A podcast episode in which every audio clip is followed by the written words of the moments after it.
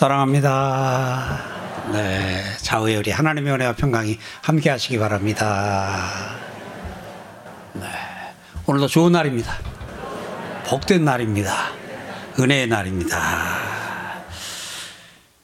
아, 누가복음을 통해서 하나님 주시는 말씀을 같이 듣습니다. 오늘 44절부터 49절까지 어, 말씀을 같이 나누는데요. 본문은 그냥 읽어도 그냥 쭉 뜻이 이렇게 옵니다만 그다음 한번 살짝 보겠습니다. 또 이르시되 우리가 항상 이렇게 본문이 들어오게 되면 이게 어디서 언제 이제 이걸 먼저 머릿속에 담아야 되겠지요. 언제예요? 예수님이 부활하신 주일날 밤입니다. 조금 늦은 밤입니다. 주일날 밤에 어디서요? 예루살렘 안에 있는 마가 요한의 다락방에서 누가 예수님께서 누구에게 열한 제자를 포함한 그 예수님을 따르고 예수님과 함께 했던 제자들, 그 사람들 가운데 서서 예수님께서 말씀을 하십니다. 지난주 본문에서 이어지는 내용이죠. 지난주 본문에는 손을 봐라, 발을 봐라 하고 말씀을 하시고 그리고 그 가운데서 시식도 하시지요. 너희 가운데 어, 먹을 거 뭐 좀 있냐 했더니 구운 생선 한 토막 드리니까 그 생선을 같이 아, 예수님께서 여럿이 보는 앞에서 먹으십니다.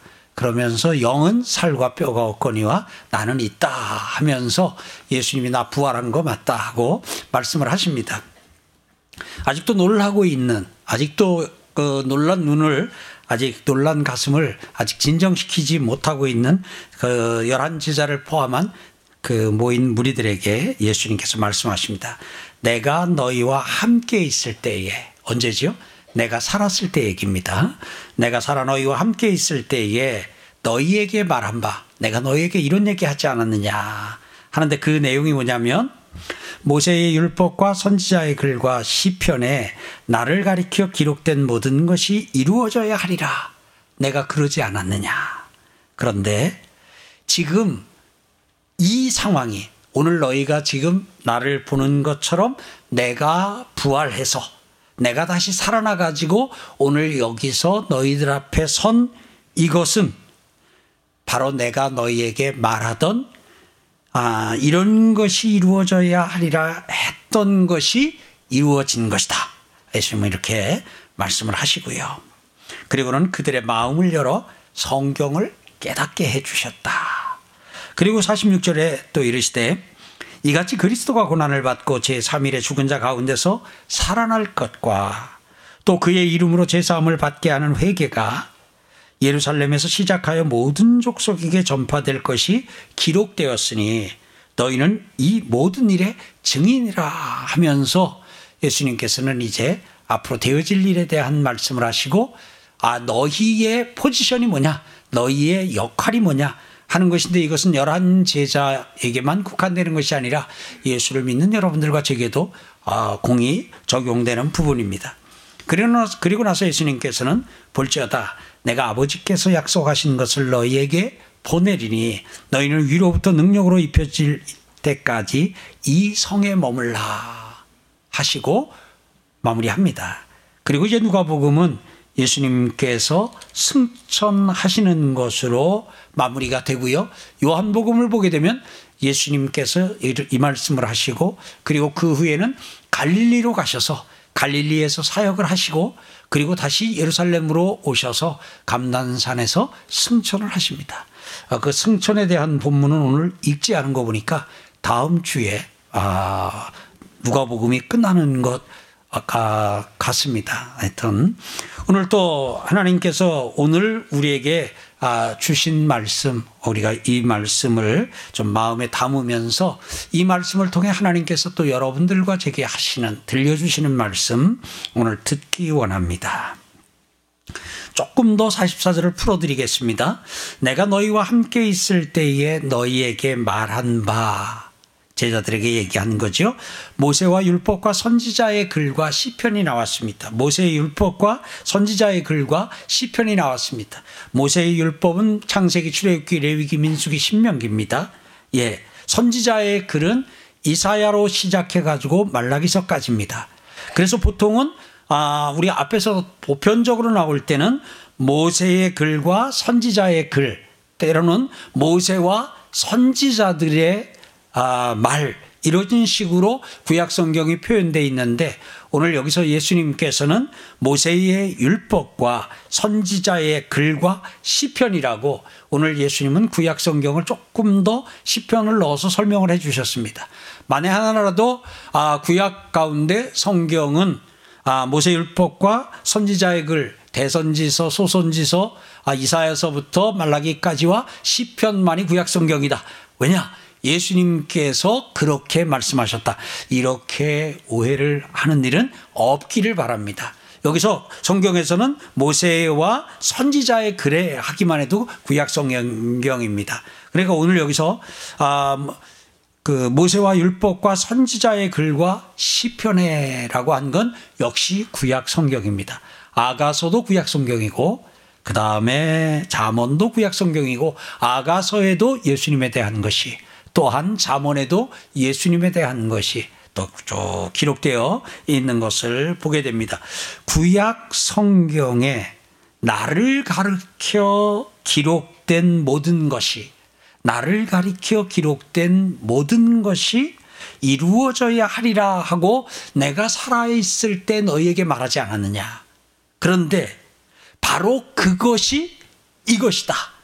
이 말은 무슨 말이냐면 내가 오늘 부활해서 너희 앞에 이렇게 서서 너희랑 이야기를 주고받는데 이것이 바로 내가 전에 너희에게 말했던 것이 이루어진 것이다. 라고 예수님은 말씀하시는 겁니다. 사랑하는 성도 여러분, 우리는 앞에서도 다시 한번 봤습니다만 예수님이 다시 한번 구약 성경에 대해서 아, 뭐라고 정의하시냐? 나를 가리켜 기록된 모든 것이라고. 그래서 구약 성경에는 누구를 가리켜서요? 예수님을 가리켜 기록된 내용들이 구약 성경에 있다 하는 부분입니다. 그래서 예수님의 탄생, 처녀가 잉태하여 아들을 낳는 그 일도 예언이 되어져 있었고 예수님의 사역, 예, 가난한 자, 병든 자에게 복음이 전해지고 묶인 자가 풀어지는 그러한 역사, 예수님의 사역도 성경의 예언이, 구약 성경에 이미 예언이 되어져 있고 예수님께서 고난을 당하시고 나무에 달려 십자가에 달려 죽으실 것, 그것에 대해서는 아주 생생하게 이 나무에 달려 예수님이 죽으실 때에 그 사람들이 사람들이 예수님이 그 입었던 옷을 서로 나눠 갖기 위해서 제비를 뽑을 것이라는 시편의 기록까지 시편의 예언까지 아주 선명하게 나와 있는 걸 봅니다. 그 다음에 선지서 중에 한 권인 요나서에 그 요나가 물고기 뱃속에 들어가서 사흘 있다가 아, 나중에 이제 살아나게 되는데요. 아, 이 무트로 이제 나오게 되는데 그것이 바로 예수님의 죽음과 예수님의 부활에 관한 예언이고 그것 예수님의 죽음과 부활을 미리 말씀한 것이라고 오늘 성경은 예수님은 말씀하셔요. 인자가 요나의 표적밖에 보일 것이 더 뭐가 있겠느냐라고 하는 표현 속에서 예수님이 이제 죽으시고 다시 살아나실 것을 예수님은 말씀을 하셨습니다. 그 모든 것들이 그대로 다 이루어졌습니다.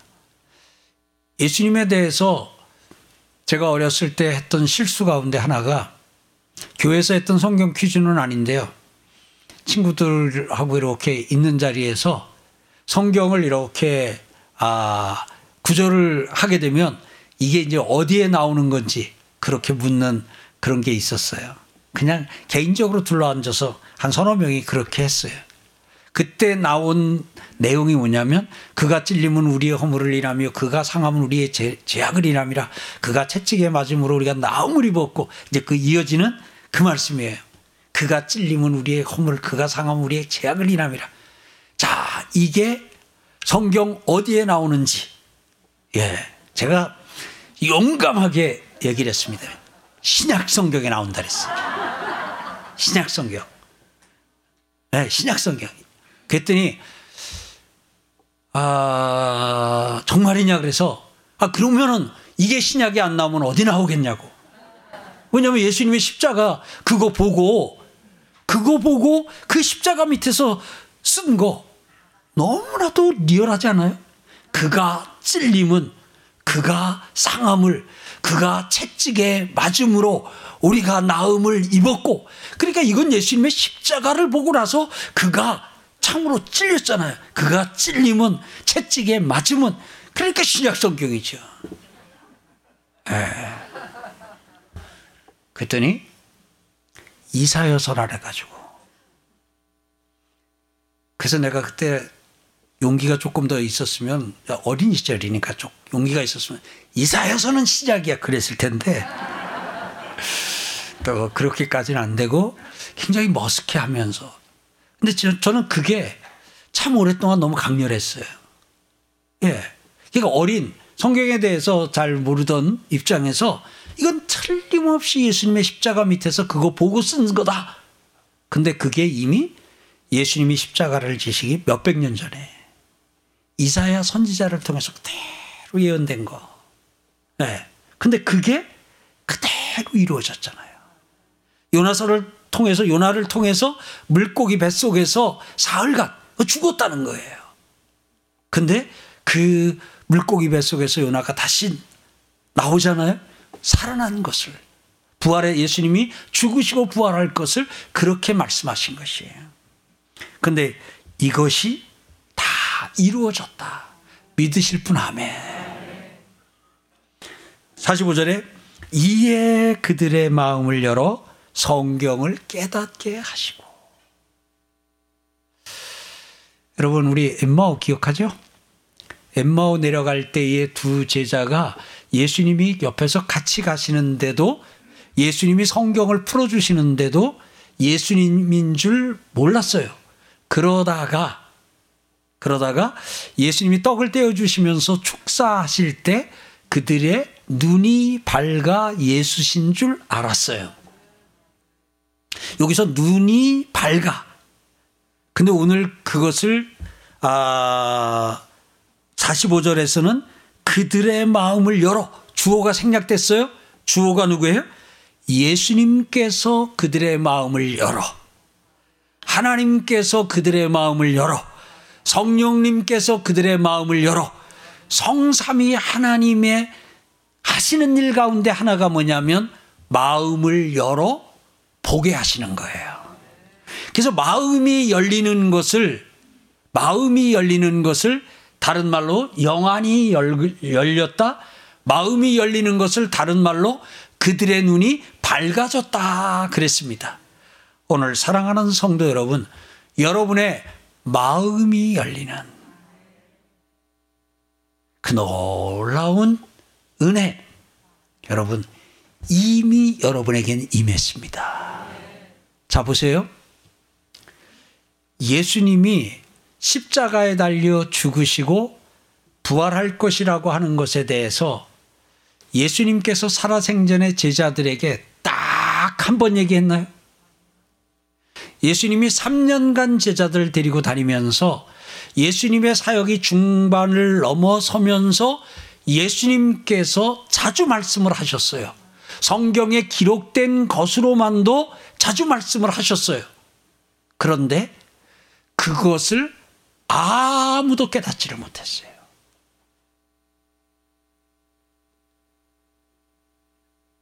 깨달아야 믿습니다.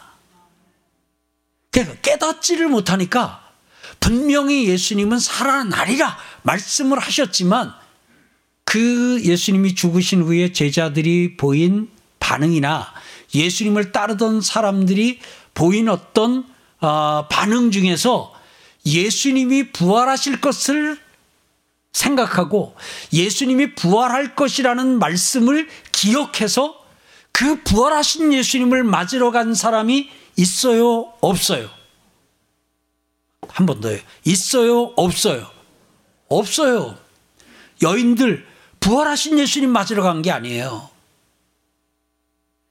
예수님의 장사 지낸 몸에 향료, 향품을 바르러 간 거예요. 장례의 후속 절차를 하러 간 것이지 부활하신 예수님 만나러 간 거 아니에요. 한 명도 없어요. 열한 제자 가운데도 없어요. 예수님을 따르던 여인 가운데도 없어요. 어쩌면 이렇게 한 명도. 그래서 우리가 들었다 하는 것은 내, 내 귀에 들렸다 해서 다 들은 게 아니에요. 우리의 몸을 움직이고 우리의 행동을 유발하는 것은 듣고 그것이 우리의 마음에 들어올 때 오늘 그것을 성경은 그들의 마음을 열어 성경을 깨닫게 하시고 그랬습니다. 사랑하는 성도 여러분. 예수님의 죽으심은 예수님의 부활은 하나님께서 마음을 열어 주어야만이 깨달을 수 있는 겁니다. 지금 여러분을 점검해 드리겠습니다. 여러분, 여러분은 예수님이 십자가에 죽으신 것 믿습니까? 처녀가 잉태하여 낳은 아들이 예수신 걸 믿습니까? 예수님이 오늘 말씀하신 대로 예수의 이름을 믿기만 하면 제사함을 받아 구원에 이르는 것을 믿습니까? 구약 성경에 예수님에 관하여 기록된 것이 예수님에게 그대로 이루어졌음을 믿습니까? 여러분, 이게 무슨 증거냐 하면 하나님께서 여러분의 마음을 열어 성경을 깨닫게 하셨다는 확실한 증거입니다. 하나님이 마음을 열어주시지 않으면 이 성경이 깨달아지지가 않습니다. 깨달아지지 않으면 믿을 수도 없습니다. 근데 성경이 깨달아지고 믿는 것은 하나님께서 여러분들과 저의 마음을 뭐 해주셔서? 열어주셔서. 열어주셔서. 그러니까 여러분들은 지금 어떤 사람이에요? 하나님이 마음을 열어준 사람이에요. 옆에 본인 소개하겠습니다. 저는 하나님이 마음을 열어준 사람입니다. 에? 나하고요, 나하고. 저는 누구라고요? 하나님이 마음을 열어준 사람이에요. 이것을 어떻게 할 수 있냐면 오늘 조금 전에 확인해 드린 것처럼 여러분들이 예수님의 동정녀 탄생에서 예수님의 예수님의 이름으로 구원받는 것에서 예수님이 죽으시고 부활하신 것에 대한 믿음 그것은 성령이 눈을 열어 주셔야 알 수 있고 깨달을 수 있고 믿을 수 있는 일이거든요. 축하합니다. 축하해요. 그러니까 여러분은 저기 그 엠마오로 내려가는 제자들 버전으로 하게 되면 여러분은 눈을 뜬 자예요? 감은 자예요? 눈을 뜬 자예요. 그래서 여러분은 눈이 밝은 자입니다. 그래서 하나님이 열어주신 눈으로, 열어, 하나님께서 열어주신 마음으로 성경을 깨닫고 하나님의 진리를 깨닫는 여러분들은 참 복 있는 사람입니다. 우리가 이 하나님의 말씀을 성령이 하나님이 눈을 열어 깨달아 알게 하시기 전까지 성경은 우리에게 어려운 책, 그죠? 그 다음에 보면 졸음이 오는 책. 그래서 지금은 좀 인쇄 기술이 발달돼 가지고 성경이 많이 얇아졌는데 저 어렸을 때 성경은 요거 두 배만 했어요. 도톰해 가지고 태침하고 딱 사이즈가 맞았어요. 그래서 그걸 성경을 탁 비고 들어넣어서 자면 아주 이 목이 그 아주 각도가 지금껏 비면 좀 너무 낮아. 너무 낮아가지고 좀 이게 도톰했어요. 그래서 잠이 안 올 때면 성경을 읽어라. 뭐 이러기도 했어요. 그리고 성경을 읽으면 어렵고 뭔가 이해도 안 되고 그럴 때 우리가 정말 이해 안 됐던 내용이 뭐예요? 시편 기자의 고백이잖아요. 주의 말씀이 어찌 그리 단지요. 꿀과 송이꿀보다 더 답니다. 그럴 때 우리는 말은 못하고, 아, 그 그런가 나는 어렵기만 한데 그런가 나는 잘 안 되던데 사랑하는 성도 여러분 하나님께서 예수님께서 우리의 마음을 열어주시면 나타나는 받는 은혜인 줄 믿습니다. 우리 여기서 하나만 조금 더 나갑시다. 여러분, 오늘 성경을 보면 하나님이 눈 열어주시는 분으로 나와요. 조금 이따가 보면 뒤에 성령을 보내주시겠다 그랬잖아요. 자, 그건 아마 다음 주 설교 때 조금 더 할 부분입니다만 그 성령을 보내주신다는 가운데서도 성령도 오셔서 하는 일이 눈 열어주시는 거예요. 오늘 본문에서는 예수님이 또 열어주셔요. 사랑하는 성도 여러분. 하나님이 마음의 눈을 열어주시면 그것이 성경을 깨닫는 데만 효과가 있고 성경을 깨닫는 데만 한정된 은혜일까요? 여러분, 하나님이 마음을 열어주시면 인생이 보여요. 하나님이 마음을 열어주시면 어떻게 사는 것이 잘 사는 것인지 보여요.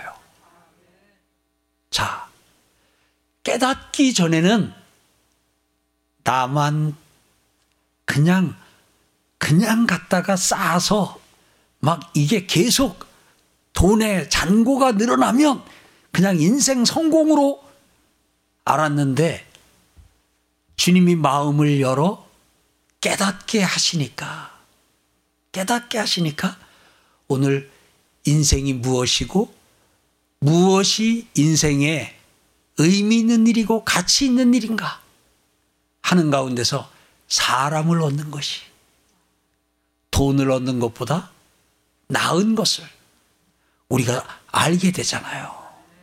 이거 하나님이 우리의 마음을 열어주시기 전에는 몰랐던 거거든요. 사랑하는 성도 여러분.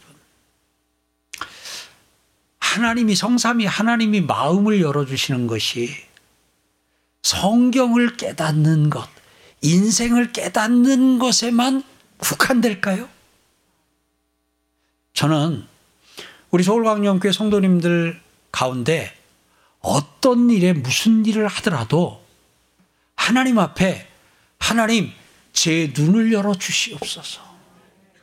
하나님 제 마음을 열어 주시옵소서 하고 하나님 그 마음을 열어 주시는 하나님을 믿고 일하시길 바랍니다. 여기 혹시 뭐 기술을 개발해야 돼요. 뭔가 이제 새로운 신기술을 만들어야 돼요. 뭔가 이렇게 좀 새로운 아이디어를 내야 돼요. 뭔가 이렇게 제품을 업그레이드 하려니까 뭔가 새로운 기능이든 뭔가 좀 해야 돼요. 기술적으로 그런 부분도 있을 거예요. 또 이제 공부하시는 분들, 연구하시는 분들은 어떤 부분에서 이제 연구를 해야 돼요. 연구를 하려면 그 뭔가 이 연구의 새로운 어떤 것들을 또 이제 이렇게 연구해서 발표도 하고 해야 돼요. 예.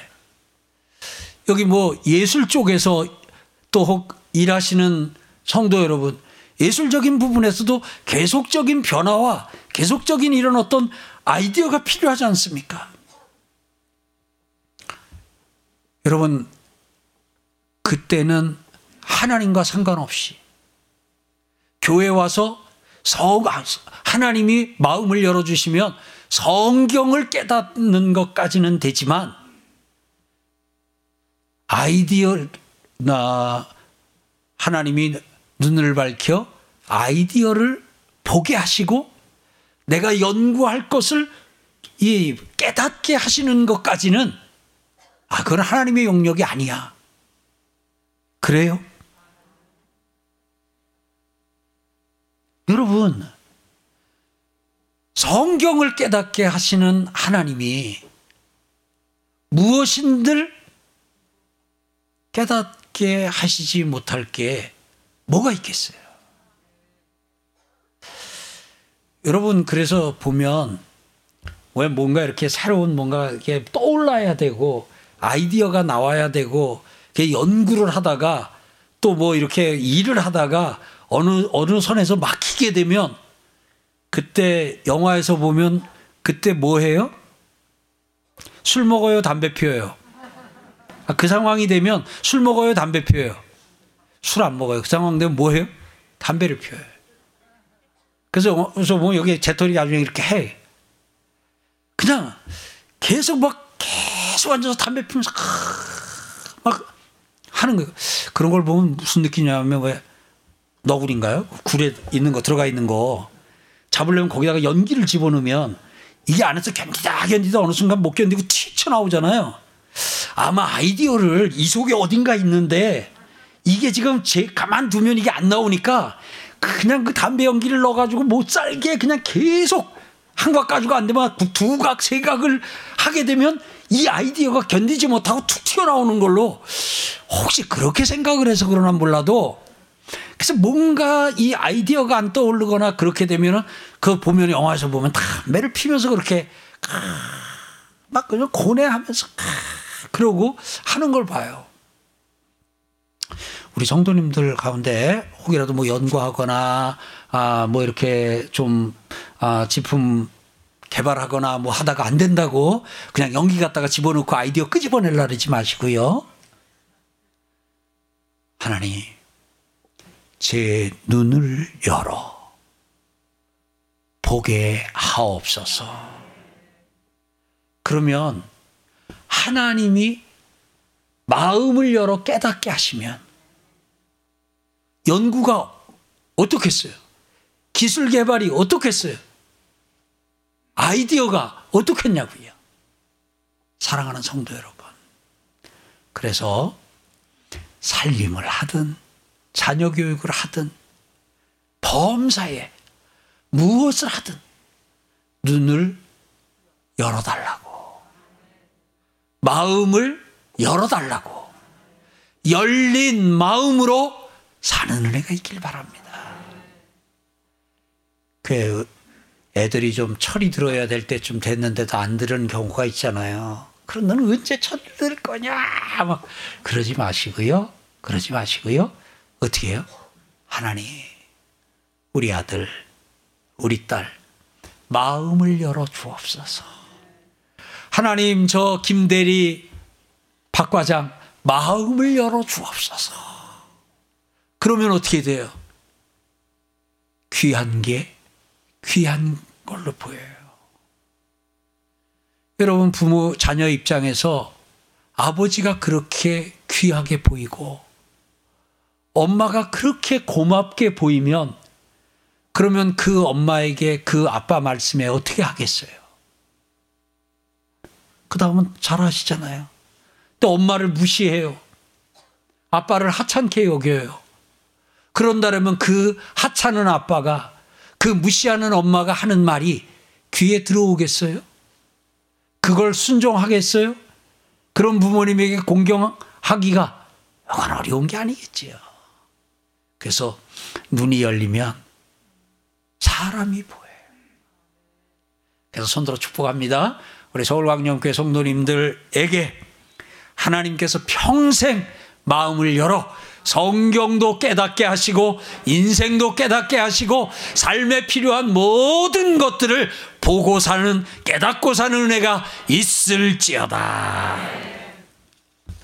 그리고 나서 또 이르시되 이같이 그리스도가 고난을 받고 제3일에 죽은 자 가운데서 살아날 것과 그의 이름으로 제사함을 받게 하는 회개가 예루살렘에서 시작하여 모든 족속에게 전파될 것이 기록되었으니 그래요. 자 여기 보세요. 시제를 중심으로 보겠습니다. 제가 지금 여기 서 있는 이 포인트가 예수님이 서 계신 포인트예요. 지금 앞에 44절 말씀을 보면 이미 구약 성경에 기록된 것이 이루어졌다. 구약 성경에 나에 관하여 기록된 것이 이루어진 것이 이것이다. 한 후에 예수님은 또 말씀하시되 그리고는 아 예수님께서 죽으시고 부활하신 후에 그의 이름으로 제사함을 받게 하는 회개가 이거는 무슨 말이냐면 예수의 이름 예수를 믿음으로 말미암아 죄 사함을 받아 죄 사함을 받아 구원에 이르는 이거예요. 예수의 이름을 예수의 이름을 믿음으로 죄 사함을 받아 구원에 이르는 구원에 이르는 이것이 예루살렘에서부터 시작하여 모든 족속에게 전파될 것이 기록되었다. 자, 여기 보세요. 시제.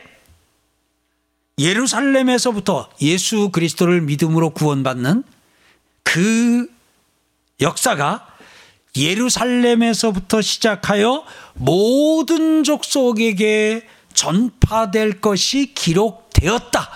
그런데 지금 이루어졌어요? 이루어지기 전이에요. 지금 예루살렘에서부터 모든 족속에게 예수 믿음으로 제사함 받아 구원받는 이것이 지금 전파가 모든 족속에게 된 상태예요? 아니면 되기 전이에요? 되기 전이에요. 자, 예수님은 여기 서서요. 현재 서서 자, 봐라. 하나님이 구약 성경에 기록된 대로 다 이루어졌다. 너희가 눈으로 보고 너희가 지금 나를 대면하여 보는 것이 성경에 기록된 것이 이루어진 것이다. 믿느냐? 이제 여러분이 역, 그 열한 제자와 그 역할을 해주자. 믿느냐? 믿느냐? 그리고 나서 예수님은 그러면 또 기록된 것이 있다. 예수의 이름을 믿음으로 말미암아 예수의 이름을 믿음으로 말미암아 구원받는 이 역사가 예루살렘에서부터 시작해서 모든 족속에게 전파될 것이라고 기록이 되었다. 그런데 아직 이루어지지는 않았다. 너희는 이렇게 기록이 되어진 대로 아직은 이루어지지 않았지만 기록이 되어진 대로 이루어질 것이라고 믿느냐? 한 번 더요. 믿느냐? 아멘. 믿느냐? 예. 네, 믿어요. 성경에 기록된 것이 이미 이루어진 것이 있어요. 그것을 말씀하시면서 또 성경에 기록은 되어져 있지만 아직 이루어지지 않은 것이 있어요. 기록은 되어져 있지만 아직 이루어지지 않은 것도 이루어질 줄 믿느냐? 아멘. 아멘. 제가 이제 여기 시점에서 옮겨갈 수 있는데 많이 옮겨가야 되는데 이러고 2000년이 지났어요. 2000년이 지나서 2022년 1월 오늘 날짜 가는 줄 모르겠네. 하여튼. 예. 1월이 됐어요. 제가 여기서 설교를 합니다. 예루살렘으로부터 시작된 예수의 이름을 믿음으로 말미암아 죄 사함을 받아 받는 구원의 그 기쁜 소식이 구원의 놀라운 은혜가 예루살렘에서 시작된 게 지금 대한민국에서 저기 오세원 선교사님은 대만에서 서연보 목사님은 몽골에서 또 우리 아, 선교사님들 가운데는 아프리카에서 저 유럽에서 남미에서 오늘도 계속 그 이미 이루어진 현장에서 이것을 전하고 있어요. 예수님이 이 말씀을 하실 때 제자들은 그때로부터 2000년 후에 제가 여기 서서 복음을 전하고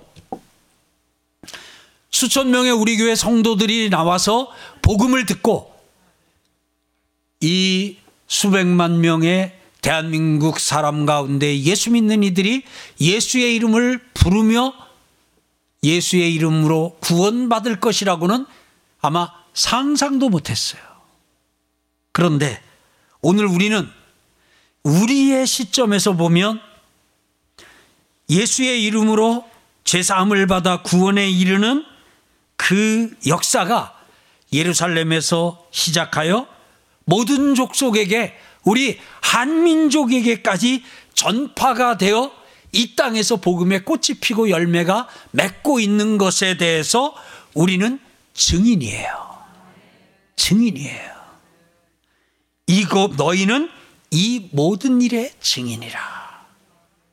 그리고 오늘 우리는 예수님 당시에 오늘 예수님의 부활하신 이날을 기준으로 그 제자들에게는 이것이 장래일이었어요. 그런데 그것이 우리에게는 이미 이루어진 일이고 현재 일이고 과거 일이 되었어요. 또한 성경에는 성경에는 기록이 되어져 있지만 우리에게도 아직 이루어지지 않은 일이 있나요? 없나요? 있어요.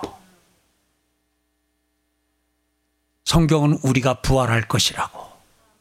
예수님이 부활하실, 부활하신 것처럼 우리가 부활할 것이라고 확실하게 말하고 있어요. 이게 성경에 기록되어 있는 거 인정하시는 분 아멘.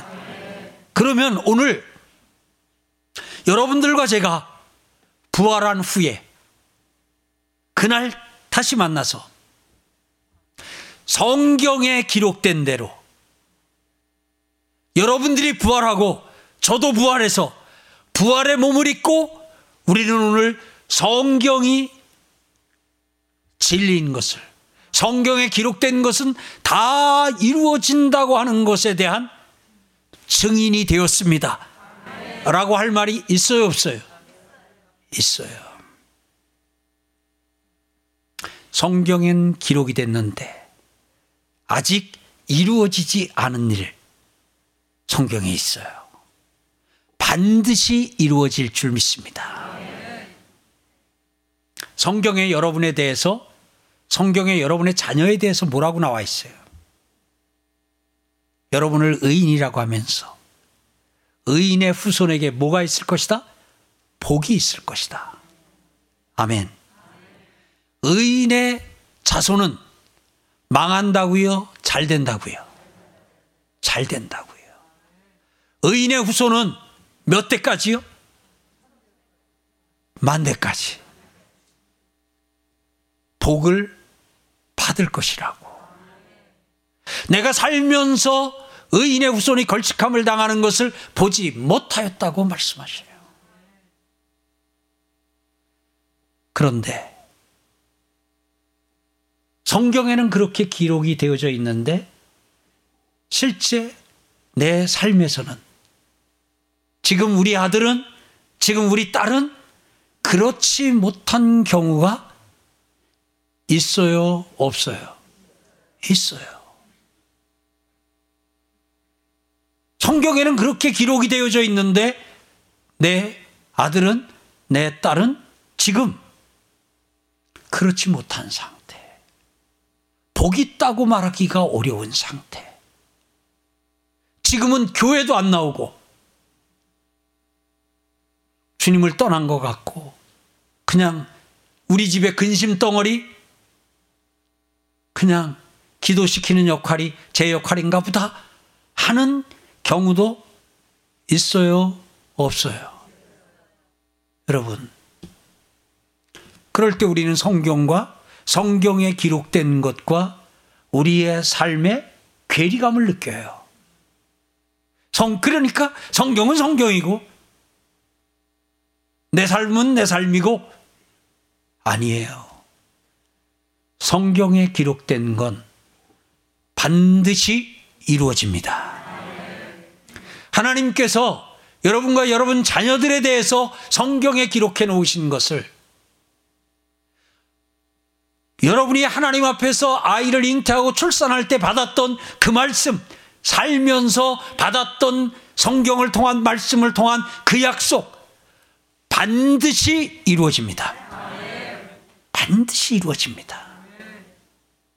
믿음은 무엇이냐?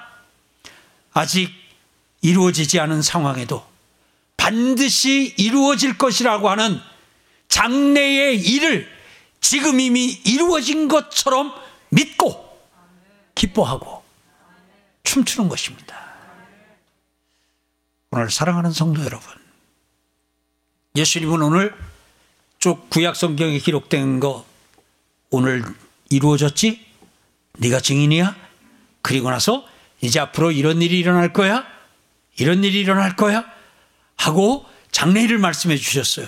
근데 우리는 그 뒤에 있기 때문에 예루살렘에서부터 모든 민족에게 모든 족속에게 복음이 전해지고 그래서 온 세계가 예수의 나라 하나님의 나라가 되는 그 가운데 서서 성경에 기록된 것이 오늘 예수님이 제자들 앞에서 말씀하신 것이 그대로 이루어졌구나 하는 것을 증, 증인으로 서서 오늘 말하고 있어요.